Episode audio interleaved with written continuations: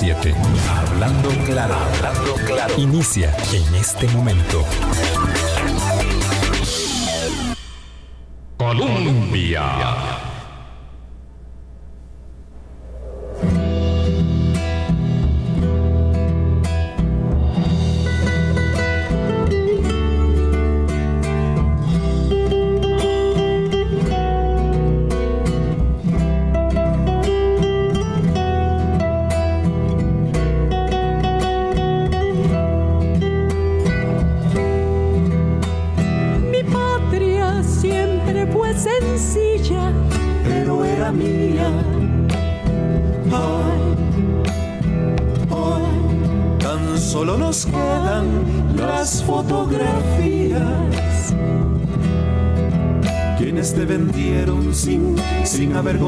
Quién, quienes te alquilaron.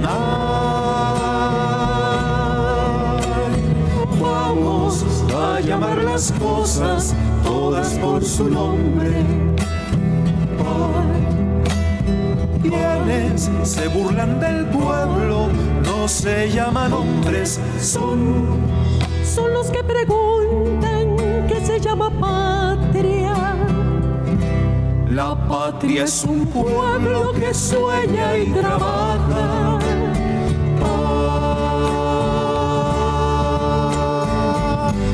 En los corazones, en los corazones, tenemos memoria, tiempo. Oh, ya despierta el tiempo para nuestra historia porque vamos a poner banderas en todos los montes para que al amanecer el mundo se asombre. Vamos por el bien, bien, a crecer la luz, luz, como crece el pan,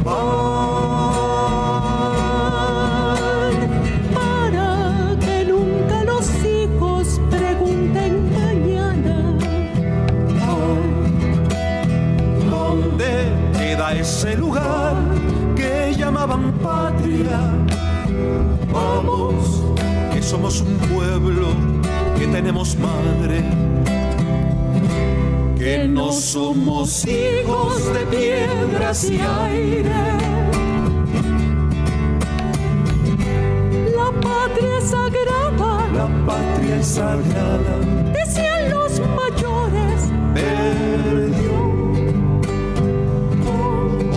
Nuestra bandera. Perdió los colores, pero vamos, nuestros abuelos dejaron de herencia.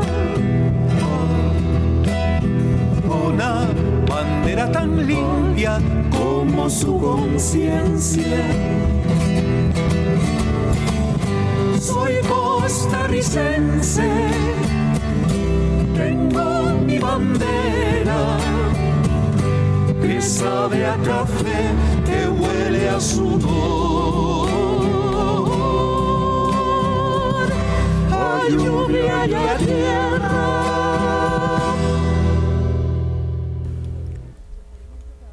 Dionisio Cabal Antillón. Eh, él, su, su, música, sus composiciones, sus libros, sus investigaciones, atado a sus convicciones más profundas, Dionisio Cabal partió ayer. Es muy poco lo que se puede agregar respecto de tantas cosas, también dichas en, estas últimas horas acerca de la prolífica existencia de este, de este cantautor, de este trovador, de este, de este costarricense. Eh, le decía yo a Hulda Miranda, que me acompaña aquí en Hablando Claro en la mesa de los, de los jueves, que mm, para ella, que es más joven, y para ustedes, todas las personas que son mucho más jóvenes eh, que esta servidora, eh, Cantares fue eh, algo así como lo que ha significado en estas últimas dos décadas Malpaís. Entonces, ese fue nuestro mal país en la juventud, ese fue mi mal país en la juventud. Dichosamente tuve una grada eh, luego para disfrutar mm, con, todas las generaciones de, lo que, nos ha dado mal país, pero Cantares fue eh, la consolidación de un proyecto mm, más que un proyecto musical, de un proyecto de, cultura nacional que le dio eh, muchísimo y le dará por siempre. Y ahí queda. Eh, durante muchos años yo fui muy, muy eh, seguidora y cercana a Dionisio y a su trabajo y nos aportó muchísimo, especialmente en la primera fase de Hablando Claro entre 1995 y 1998 con eh, el trabajo incansable de, disección de la identidad, de la forja de la identidad y del ser costarricense. Y esta, esta canción en realidad refleja mucho eh, de, ese aporte, de ese legado eh, a, la, a la identidad costarricense. Descanse en paz y un sentidísimo abrazo para, para toda la familia. Eh, eh, de, Dionisio Cabal para todos sus amigos, para todas las personas que tenían un afecto eh, tan, tan marcado en la existencia, porque nosotros marcamos nuestras huellas y dejamos en esas, en esas, en, esos amores, en esas adhesiones, ojalá como Dionisio impregnada nuestra presencia por siempre. Ese es nuestro homenaje sencillo a la eh, vida de Dionisio Cabal Antillón. Hulda Miranda, ¿qué tal? Hoy vamos a conversar con el ministro de Seguridad, Michael Soto, inmediatamente después de, de comerciales. Quería saludarte y hacer un apunte ahí, pedirte un dato eh, de las últimas horas es que la Sala Constitucional detuvo el trámite del proyecto de condonación de deudas eh, de la Caja de, Seguro Social y esto, esto habla del sistema de pesos y contrapesos eh, que al primer poder de la República también, digamos, le pone coletilla y le dice un momento que va muy rápido. Buenos días, Hulda. Buenos días, Vilma. Reconozco que cuesta un poco empezar la conversación después de esas palabras sentidísimas que expresaste. Te veo con algo de ah, lágrimas en, los ojos, pero bueno, también unirme al sentido pésame por la partida de Dionisio Cabal. Y sí, como mencionabas, ayer la Sala Constitucional eh, informó que sí encontró algunos vicios en el proyecto que pretende condonar deudas, con que la caja perdone algunas deudas, sobre todo en lo relacionado con la deuda principal de lo que deben los trabajadores independientes. Esta es una consulta que había hecho el Partido Acción Ciudadana porque un poco lo que se plantea es la Constitución dice que el dinero que es para la seguridad social no se puede desviar para otros fines y bueno, la Sala Constitucional dijo que si había por lo menos tres, me parece, vicios en ese proyecto relacionados con perdonar el monto principal. Recordemos que cuando hay este tipo de amnistía se puede eh, perdonar el monto principal y rubros como eh, intereses, etcétera. Entonces, por ahí va el, fallo de la sala que tendrá que ser analizado a profundidad en los próximos días. Sí, le pone este un límite la sala constitucional a los diputados y les dice un momentito, y claro, ¿por qué no tomaron eh, como espejo para la determinación que se realizó con este proyecto de ley? Y eso fue motivo de gran deliberación, el hecho de que en las amnistías, y bueno, de amnistías la tributaria es la amnistía que por excepción se aplica, se suele aplicar, en, en, las naciones las amnistías nunca condonan el principal, siempre condonan las multas y los intereses, pero no condonan los principales. Y ahí es donde hay que tener este el lápiz afinado. Ahí lo dejamos porque mañana los invito para que conversemos sobre proyectos legislativos, eh, todo lo que hay en, en, torno a la aprobación de la ley de cannabis y por supuesto eh, marchamo, eh, que es un problema, ¿verdad? Hemos tapado con una curita eh, una eh, herida y hemos abierto una mucho más grande en las finanzas públicas. Este es, este es un problema. 8-9, hago una pausa. El ministro de Seguridad Pública, Michael Soto, nos acompaña para un tema que esta semana resulta ser indispensable, ineludible. Hablando claro Colombia. Por un país en sintonía, 8.14 minutos de la mañana, un hecho de sangre, de suyo macabro, dramático y doloroso, inexplicable por lo demás, eh, nos despertó el lunes por la mañana, Hulda Miranda sin duda un caso que ha conmocionado Vilma como otros cuando hay eh, múltiples asesinatos, pero que además nos deja un montón de interrogantes, porque creo que tristemente nos hemos ido acostumbrando a que cuando hablamos de homicidios múltiples estamos frente a casos de narcotráfico. Y en este caso, en, en el que seis personas perdieron la vida en Buenos Aires, dicen las autoridades que el móvil aparentemente es un robo y entonces es Obviamente la, pregunta que nos hacemos es en qué momento llegamos como sociedad a que un robo termine en personas incluso quemadas, em, con el grado de violencia que estamos viendo en este, en este caso. Para recordarles nada más, bueno, esto es un caso en el que fue asesinado un estadounidense y cinco personas más, que algunas de ellas, por lo que sabemos, nada más estaban en esa casa porque em, fueron a reparar una maquinaria y eh, aparentemente pues en ese momento es cuando ocurre la situación, el asalto, por lo que hasta ahora dicen las autoridades. Entonces tenemos varios, como decíamos, elementos. Por un lado, personas que al parecer no tenían, estaban ahí solamente por casualidad y por otro lado, el nivel de violencia tan grande de que, como decíamos, cuerpos calcinados por un robo? Esta es como la gran pregunta que nos hacemos. ¿Realmente estamos en ese nivel en Costa Rica en que los asaltos terminan con cuerpos quemados en una casa? Don Michael Soto tiene la palabra para ayudarnos a contextualizar este hecho tan dramático, tan doloroso, em, evidentemente fuera de las líneas de la investigación oficial. Em, me dice que se le cortó la llamada, entonces estamos tratando de hacer eh, reconexión con él. Eh, y ya, ya vamos, don Michael, sí, sí, eso fue lo que sucedió. Está fuera de, San José. Está, sí, don Michael Soto está en este momento en la comandancia de Punta Arenas, se traslada hacia la península, me dice que tiene muchísimas actividades, este, bueno, hacia jueves y viernes fuera del de, el país el país hay que cubrirlo todo. La presencia de las autoridades es muy significativa y nosotros tenemos esta tendencia, ¿verdad?, a la concentración metropolitana de la presencia eh, de la autoridad política y entonces este el ministro está haciendo eh, bueno lo ha hecho a lo largo de, todo de todo su, de toda su gestión haciendo el esfuerzo de estar siempre saliendo de la del área eh, central del país durante jueves y viernes y por eso nos atiende desde la eh, comandancia de Punta Arenas. Lo que pasa es que se le, se le cortó la comunicación, ya desde cabina lo están localizando, lo tenemos de nuevo.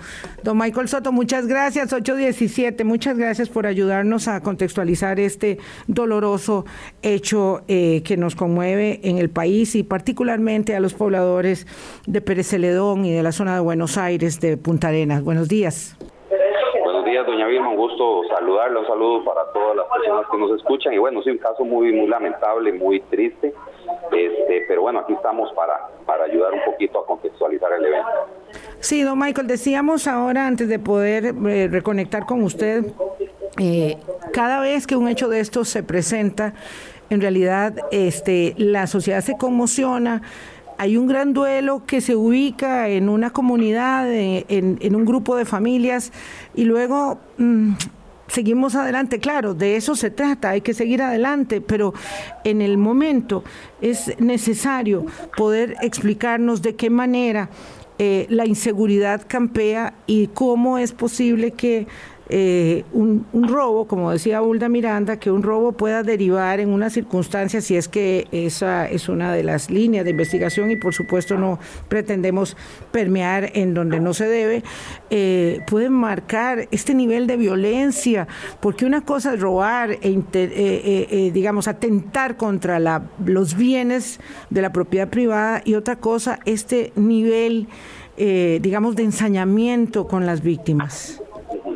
Bueno, aquí primero eh, debemos indicar que, pues no conozco detalles muy finos de la investigación, evidentemente eso es algo que tiene a cargo el organismo de investigación judicial, de acuerdo a lo que hemos visto en la prensa, lo que ha mencionado el director del organismo, que podríamos estar hablando de un, robo a una vivienda, de un asalto a una vivienda, este, que pues habría que avanzar en la línea de investigación, por supuesto. Lo cierto es que es muy atípico, doña Vilma, cuando hemos visto en el pasado eh, eh, homicidios de este tipo, donde hay varias víctimas en un mismo evento, las circunstancias pues responden a otro tipo de motivaciones, motivaciones de tipo sexual, de violencia intrafamiliar, este, de cuestiones de temas de narcotráfico, pero cuando se habla de un robo, como es la hipótesis inicial en este caso, pues sí es muy atípico. En, en, los delitos contra la propiedad, el perfil de las personas que cometen robos en Costa Rica no utilizan semejante nivel de violencia. Eh, ya quemar cuerpos y demás, pues es complejo, ¿verdad? Eh, podríamos decir, y basado aquí más en la experiencia como oficial de, exoficial de OIJ, eh, ese nivel de violencia, pues es extraño, es atípico, un delito contra la propiedad, habría que, perfilar y entender un poco las víctimas, entender el contexto del lugar, que es un lugar montañoso, ver si faltan algún tipo de artículos en, dentro de la vivienda o si hay algún otro elemento que nos pueda dar alguna otra hipótesis de investigación, pero ciertamente muy, muy atípico, nunca ha ocurrido un, un móvil de ese tipo con tanta violencia. Recuerdo un caso en, en aquí por el sector de Punta Arenas, donde murieron dos holandeses y un nicaragüense que hizo un delito contra la propiedad, pero ya seis víctimas. Eh, cuando hemos tenido más esa cantidad de víctimas, pues es otro tipo de, motivaciones. Ahora bien, ahí me interrumpe cualquier cosa, doña Vilma, si me extiendo mucho. Eh, un evento como este, sin duda alguna, genera una sensación de inseguridad muy alta, aun cuando ocurre en una zona rural, distante, este, pero sí, evidentemente nos afecta a todos, nos preocupa a todos y pues este, como usted dice hay que seguir adelante pero bueno eh, hay que ver qué es lo que ocurrió exactamente pues para posteriormente tomar las medidas necesarias de evitar que este tipo de eventos ocurran eh, en el futuro Don Michael, eh, buen día, gusto saludarlo. Este, precisamente cuando usted menciona la palabra atípico, yo creo que tal vez sería importante em, enfocarnos un poco en, esto, porque de pronto cuando ocurre un caso así y las autoridades dicen que puede estar relacionado con un asalto, pues se puede crear una falsa alarma, digamos, en la colectividad, en la sociedad, de bueno, estamos ahora en Costa Rica enfrentando asaltos con, este nivel de, de violencia que mencionaba usted y también comentábamos anteriormente.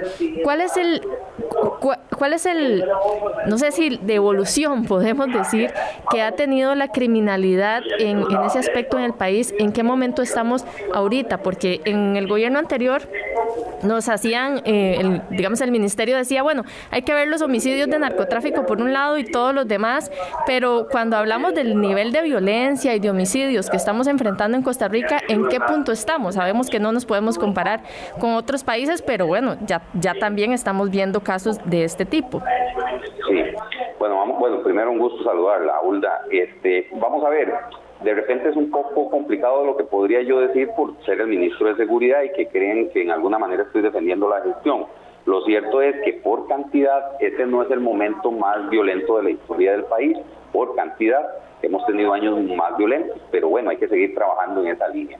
Lo cierto es que cuando yo ya hago una comparación entre décadas, ustedes saben que yo, eh, mi función en el organismo era esa, hacer prospectiva criminal, este, sí, ciertamente ha habido un, aumento cuantitativo, no solo en la cantidad, sino también en la violencia de los eventos.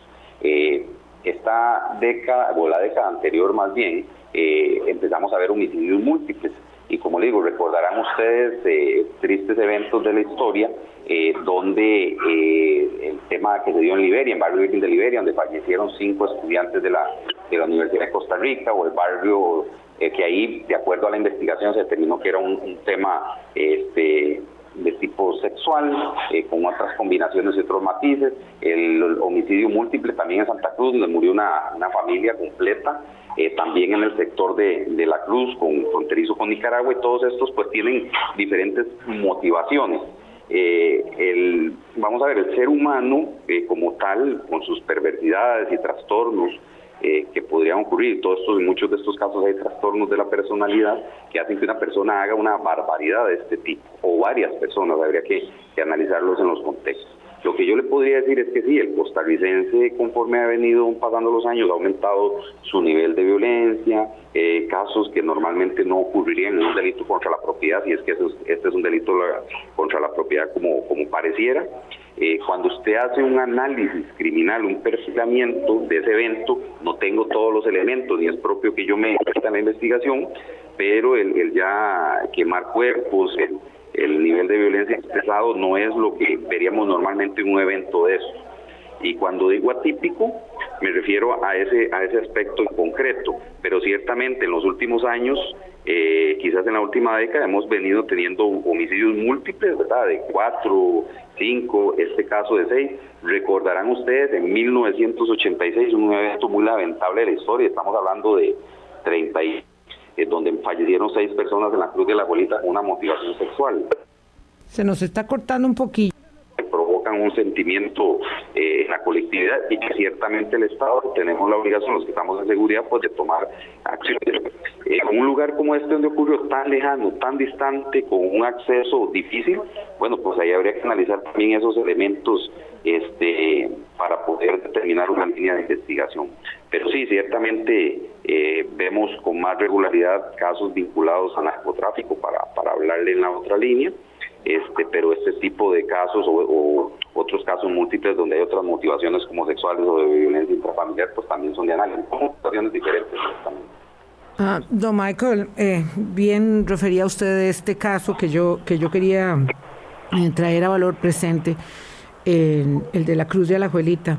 Creo que no hemos hecho, digamos, eh, tenemos una, una falta de, mm, de, memoria y de recordación en, eh, en, reconocimiento y en honor de nuestras víctimas a manos de la violencia, de la violencia criminal, de la violencia eh, de, del feminicidio, de la violencia de género, como este de la Cruz de Alajuelita de 1986, que yo creo que de verdad eh, seguirá siendo, junto con estos que usted refería, este, últimamente de los más dramáticos que ha vivido el país. Y en ese sentido, eh, no le voy a pedir este, una, una, elaboración, digamos, de corte sociológico, pero sí eh, necesariamente de lo que una, eh, un, un, conglomerado debe hacer para, digamos, abrazar la mayor seguridad posible en, no solamente en la política pública, que es lo más determinante, por supuesto, pero también en, eh, la protección, en, los, en, el cuidado eh, comunitario y familiar. Estas personas en Brunca de Buenos Aires, según lo que se sabe, fueron ahí porque uno de ellos fue llamado para hacer un trabajo, un mecánico, este, yo voy a referir nombre por nombre porque las personas tienen este, que ser recordadas así, ahora lo haré.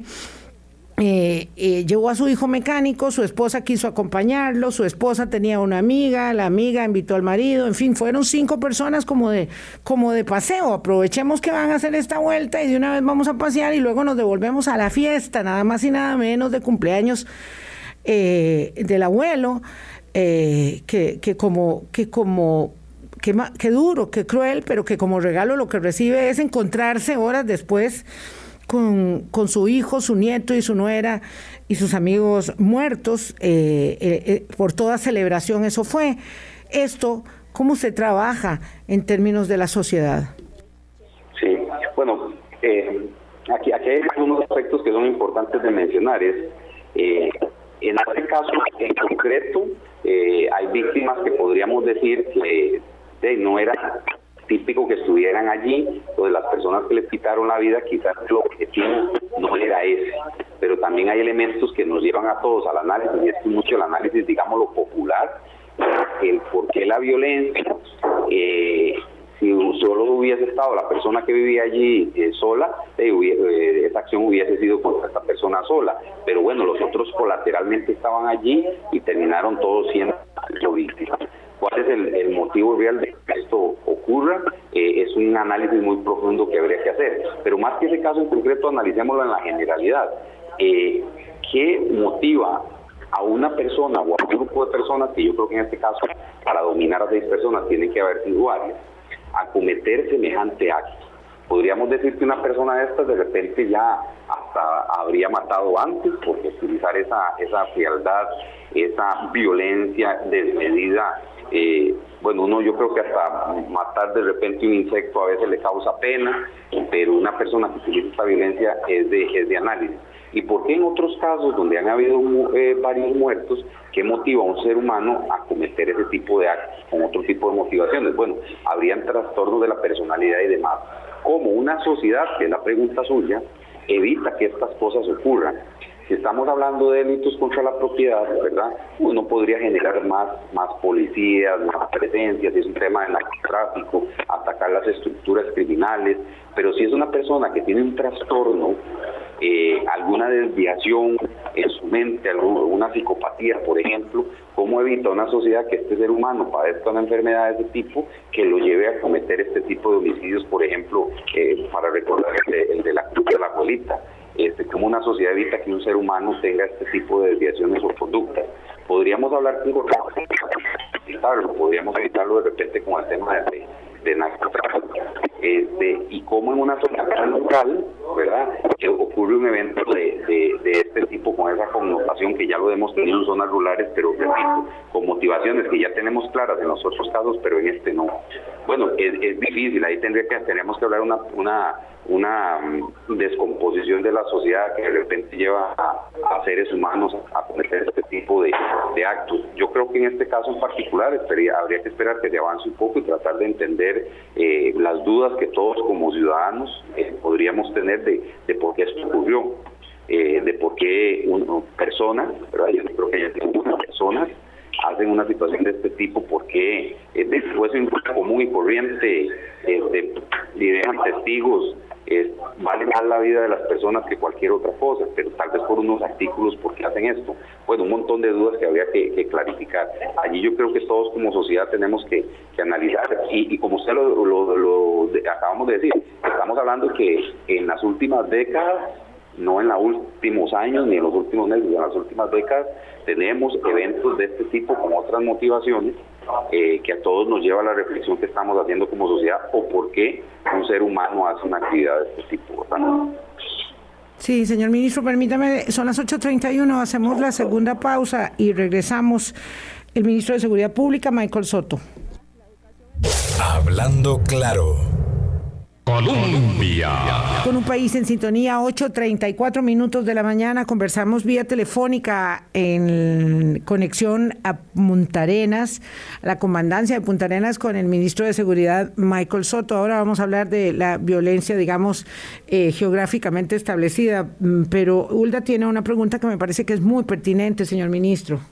Don Michael, eh, sabemos o por, lo, por lo que hasta ahora las autoridades nos han informado que este caso estaría, digamos, dentro del el móvil de un asalto. Pero la modalidad en que se comete, ya mencionado usted también, inevitablemente nos hace remitirnos a los casos de narcotráfico y el tipo de violencia que en estos opera.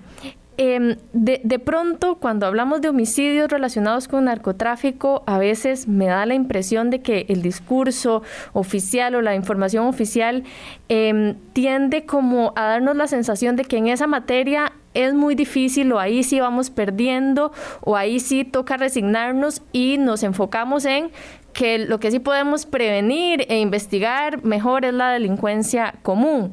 Eh, quizá usted me dirá que es una percepción equivocada, pero cubriendo la fuente desde hace algún tiempo, eh, tengo esta, esta sensación. En materia de narcotráfico y de homicidios relacionados con narcotráfico, ¿cuál es la, la estrategia tanto para prevenirse que el área de investigación no le corresponde a su ministerio, pero un poco como, como Estado, digamos, cuál es la estrategia eh, y, y qué, qué sabemos y qué hemos logrado resulta.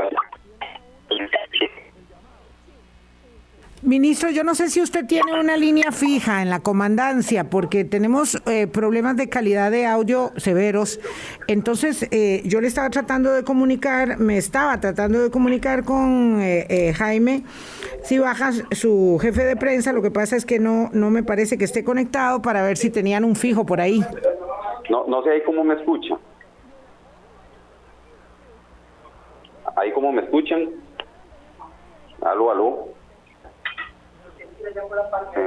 Sí, le voy a pedir que no se mueva, que no respire como en la toma de, radiografías, porque ahí se oye bien, a ver si acaso logramos este una comunicación estable. Sí, bueno, parece que no. Ministro. Sí, ¿me escuchan? Aló, aló. ¿Aló? Sí, a ver, dígame a ver si lo escucho, si lo podemos escuchar ahora, hábleme, perdón. Ah, no sé si me escucha mejor. Pues un poco, ¿verdad? Este, decía que tal vez como cuando a uno le toman radiografía hay que quedarse quedito ni, ni moverse siquiera a ver si acaso, porque hay, un problema, no sé, es curioso, porque es como si fuera un problema de cable, pero bueno, es calidad de, de, señal. Le planteo la pregunta a Ulda, espero que la haya podido eh, recoger. Sí, sí, la escuché perfectamente. Eh, no, yo le decía a Ulda que espero que, esa percepción que tiene ella nunca haya sido de un discurso, por lo menos mío, porque sí me, preocuparía, pero bueno. Lo que yo le puedo decir es que en el tema de narcotráfico, bueno, no no no sería ni propio, ni adecuado, ni conveniente, ni es así, eh, que el ministro de Seguridad dé por perdido ese tema. Eh, nunca lo vamos a dar por perdido. vean que aunque hemos logrado disminuciones pequeñas en el tema de homicidios y en algunos otros momentos hemos tenido dificultades viendo la generalidad del homicidio, lo cierto es que ha sido una prioridad, hemos trabajado muy duro en eso.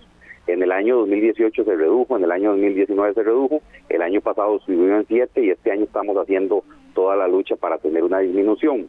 Eh, en, aunque la investigación criminal no es lo propio de seguridad pública, lo cierto es que hay una coordinación estrecha, cercana con el organismo, con los mismos objetivos, pues para facilitar y, y sabemos que buenas investigaciones hacen que los casos se reduzcan. Este, no, ¿cuál es la estrategia en, los delitos contra la vida vinculados al narcotráfico? Bueno, atacar las estructuras criminales. Constantemente se están haciendo allanamientos, tanto la Policía de Control de Drogas como IJ, para desarticular, detener. ¿Qué es fácil? No, no lo es. ¿Qué sencillo? No, no lo es, pero creo que sí ha habido un esfuerzo importante. Cuando yo hago comparaciones con los países de la región, pues Costa Rica está bien, pero bueno, yo también tengo que ser consciente y decir, mejor no nos comparemos con la región, aunque es una de las regiones más peligrosas del planeta, en esa vivimos, pero comparémonos Costa Rica con Costa Rica. Y ahí es donde se ha venido una lucha donde hemos logrado mantener la tasa de homicidios, que yo quisiera disminuirla, disminuirla mucho, no es fácil, pero mantenerla este, para tratar de evitar de que este tipo de circunstancias se, se ocurran. Para que ustedes tengan una idea, el 50% de los homicidios tienen alguna vinculación eh, directa o indirecta con temas de, narcotráfico, pero bueno, hay otras motivaciones. Nos ocurren eh, lamentablemente eh, homicidios por violencia intrafamiliar, riñas en bares, este, algunos con connotaciones sexuales, algunos con connotaciones con delitos contra la propiedad, y en cada una de esas líneas tenemos que ir trabajando eh, ¿Con qué estrategias? Bueno, haciendo operaciones policiales, sacando armas de la calle, haciendo investigaciones a las que le corresponden para desarticular grupos y siempre con la mejor actitud porque no podríamos jamás de ninguna manera decir de que todo está perdido o no dedicarnos a alguna de las líneas eh, de que motivan este tipo de eventos. Y por supuesto claudicar no se puede, ni con el cambio climático, ni con la violencia criminal, ni con la desigualdad, ni con la pobreza, es decir, hay que, hay que pelear. Pero la pregunta entonces sería, ministro, eh, ¿es inevitable, digamos, esta agresividad en los niveles de violencia, de, de vamos a ver, criminalidad siempre hay? La, lo que aumenta notoriamente es la violencia con que se ejecutan las acciones criminales. Es inevitable eso en el vecindario en el que vivimos. Digo, hace unos días hubo un caso muy dramático en, en Noruega. Es decir, uno piensa que obviamente en los países escandinavos no se vive con estos niveles de, de aprehensión y de, y de incerteza. Pero claro, no falta. Esto fue un caso muy dramático, un muchacho mm, medio loco de 37 años o completamente desquiciado, con un arco y una flecha mató cinco personas. Bueno, este, estos casos, digamos, que, realmente conmocionan a una sociedad tan segura como, como la sociedad noruega, eh, digamos que se producen. Ya sabemos lo que pasa en los Estados Unidos con la tenencia de las armas y los asesinatos en escuelas, en colegios, en, en discotecas, eh, en cualquier parte, ¿verdad? En un aeropuerto donde un loco empieza a disparar. Entonces, eh, cada sociedad, digamos, conlleva sus propios lastres. La pregunta es si nosotros en este vecindario, en esta ruta que es de paso, pero también de acción activa de la delincuencia organizada, es inevitable que tengamos que aprender a convivir, qué doloroso decirlo, con estos casos? Yo creo que es un problema incluso de la humanidad, doña Vilma y Hulda. Yo ando revisando constantemente los datos de criminalidad de todos los países, eh, por lo menos de la región, este, de cuando en cuando, cuando son muy relevantes de algunos otros lugares del planeta, como este que usted menciona. Eh, ahorita estoy revisando un caso de una influencer que eh, le quitó la vida a una muchachita muy joven, que le quitó la vida a su novio y recién encontraron el cuerpo de él también. Este, y uno empieza a analizar y a ver para tratar de entender los fenómenos que está ocurriendo en otros países, pues para aprender y tratar de solucionar el tema en el, en el, país, ¿verdad? Con algunas tendencias que se puedan. Eh, y en el tema del narcotráfico, ni qué decirlo. Yo, yo sí creo que es un problema de la humanidad en cada una de las sociedades. Este, por algunas circunstancias muy particulares, una persona decide agredir a otra.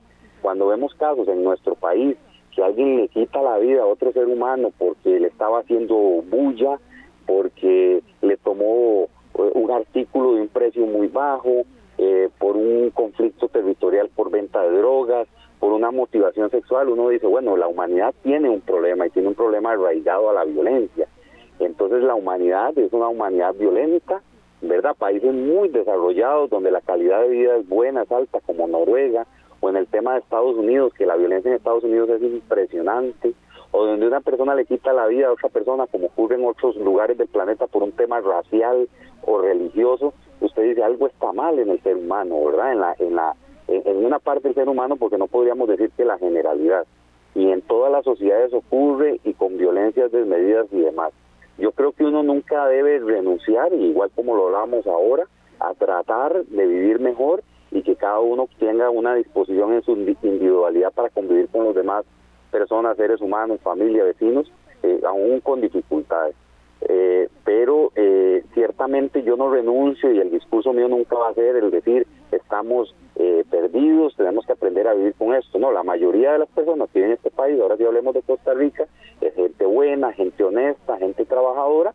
bueno, tenemos algunos malandros que lamentablemente eh, cometen delitos, que se involucran en eventos y hay que tratar de como sociedad invertir, y aquí es un tema de prevención, en las generaciones que vienen, pues para que tengan oportunidades diferentes. La violencia no, no va a desaparecer, y, a los que creemos en Dios, desde la Biblia eh, tenemos eventos de violencia, pero bueno, hay que tratar de convivir de una forma más adecuada, pero ciertamente algo hay en el ser humano que le provoca hacer este tipo de, circunstancias. Y además, eh, como lo decía anteriormente, eh, Vivimos en una de las zonas más violentas del mundo. Yo no sé si, si todos los costarricenses tendremos claridad en eso. Países que han llegado a tener una tasa, nosotros tenemos una tasa de 11 por cada 100 mil habitantes y hemos tenido países vecinos que tienen tasas eh, eh, de 60, 70, 80, hasta 100 por cada 100 mil habitantes.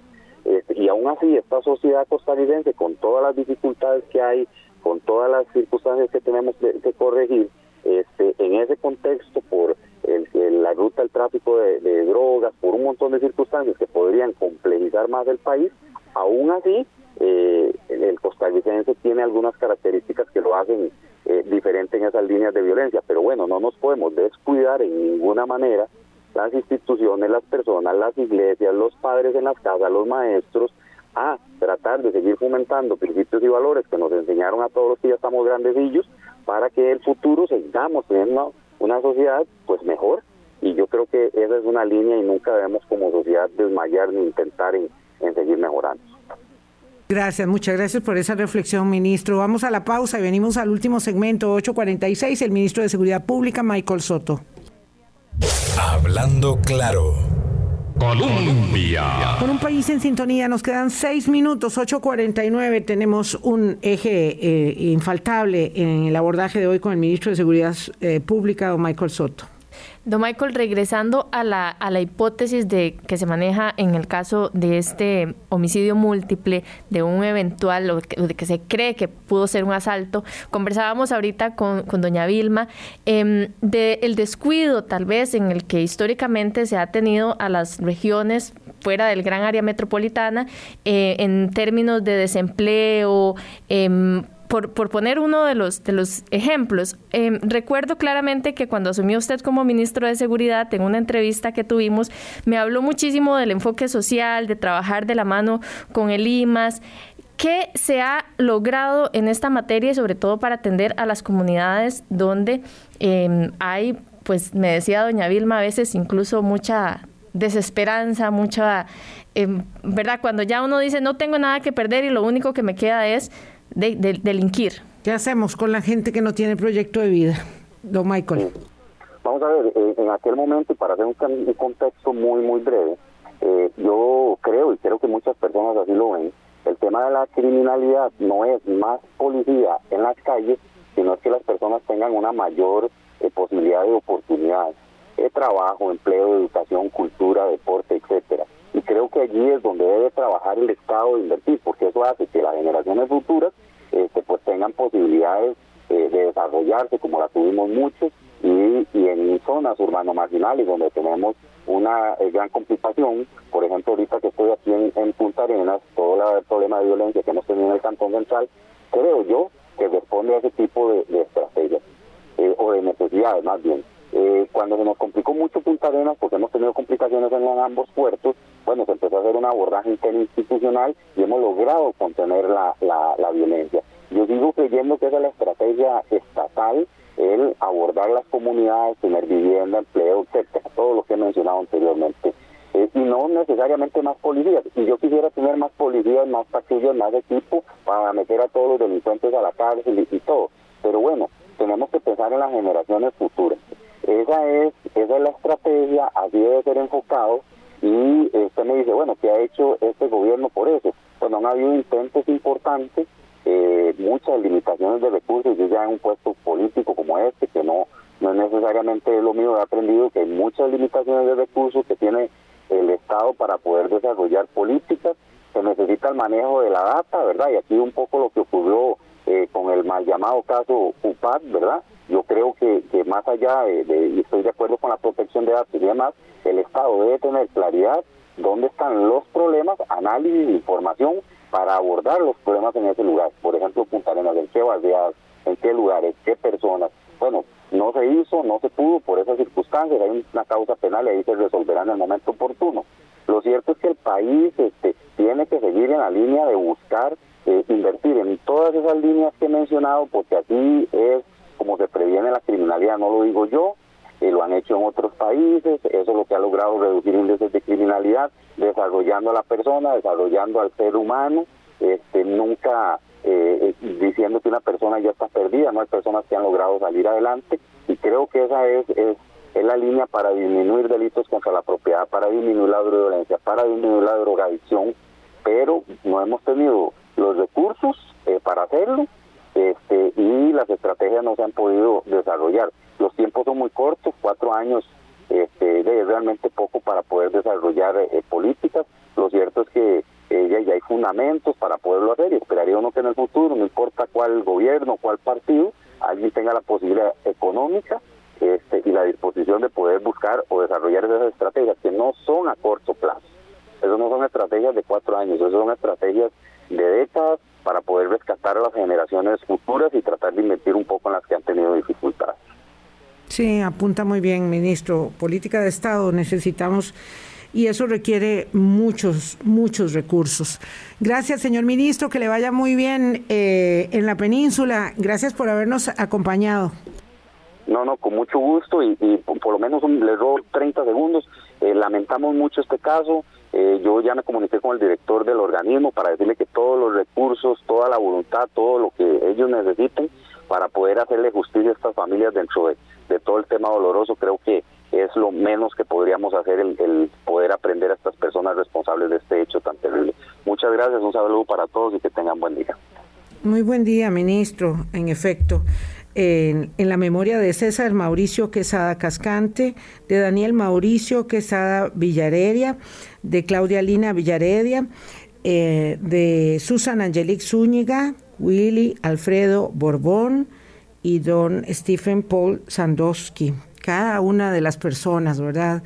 No hablamos de cifras, no hablamos, hablamos de vidas, de proyectos, eh, inconclusos, arrebatados de parientes que, duel, que, que están condolidos, que, que no encuentran sentido a la sinrazón eh, de la pérdida de sus seres amados.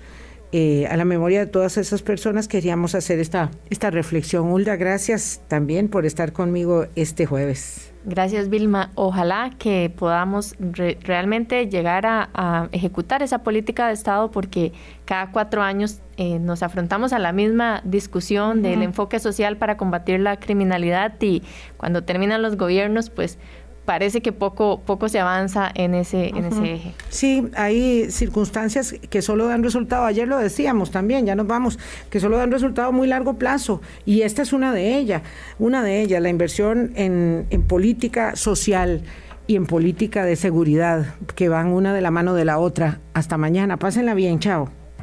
Hablando claro, hablando claro.